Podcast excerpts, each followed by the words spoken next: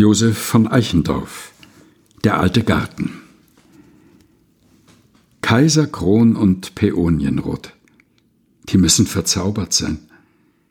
Denn Vater und Mutter sind lange tot. Was blühen sie hier so allein? Der Springbrunnen plaudert noch immer fort von der alten schönen Zeit. Eine Frau sitzt eingeschlafen dort. Ihre Locken bedecken ihr Kleid. Sie hat eine Laute in der Hand, als ob sie im Schlafe spricht.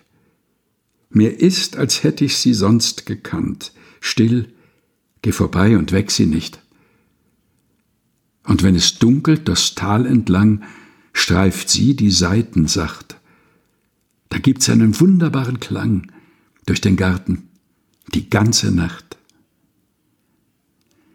Josef von Eichendorff, Der alte Garten, gelesen von Helga Heinold.